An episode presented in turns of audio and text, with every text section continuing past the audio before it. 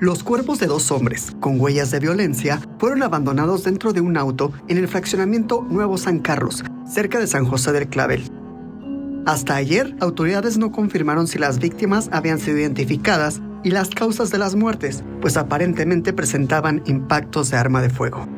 El hallazgo fue reportado alrededor de las 7 de la mañana de ayer, a unos metros de una capilla en la calle Flor de Sandía, Vecinos contaron que al pasar cerca de un vehículo March gris sin placas, se percataron que se encontraban dos hombres con huellas de violencia, por lo que de inmediato llamaron al número de emergencias 911.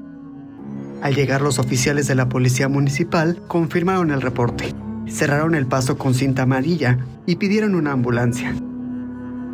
Testigos se acercaron a presenciar el hecho y dieron a conocer la hora en el que fue abandonado el auto, pues durante la madrugada no se escucharon disparos de arma de fuego.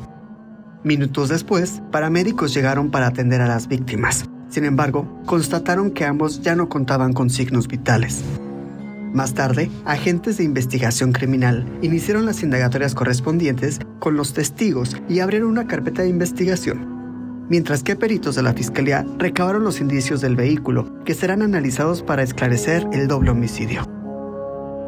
Personal del Servicio Médico Forense levantó los cuerpos para trasladarlos al anfiteatro y practicarles la necropsia de ley.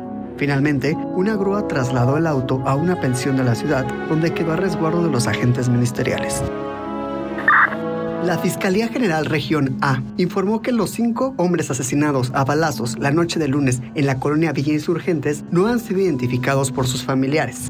Vecinos de la zona platicaron que entre las víctimas estaban los hermanos conocidos como los rancheros, quienes vivían en el fraccionamiento Hidalgo. Sin embargo, autoridades no lo han confirmado. Además, se confirmó que en la escena del crimen se aseguraron diversos casquillos percutidos de diferentes calibres y que serán analizados. Peritos criminalistas procesaron la escena y recabaron diversos indicios, entre ellos elementos balísticos para su análisis, según informó la Fiscalía de la Región A. La unidad especializada en investigación de homicidios lleva a cabo las indagatorias correspondientes para establecer sus identidades legales y esclarecer los hechos. El multihomicidio ocurrió a las 10 de la noche del lunes en un departamento ubicado sobre el Boulevard Congreso de Chilpancingo y Fuerte de San Diego.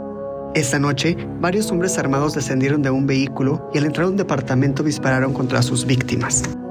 Uno de ellos intentó correr, pero fue alcanzado a mitad de la calle donde murió mientras que otro fue trasladado a un hospital para recibir atención médica y minutos después falleció. Los otros tres hombres quedaron dentro del departamento. Esto fue Patrulla al Día, los sucesos más relevantes de Guanajuato.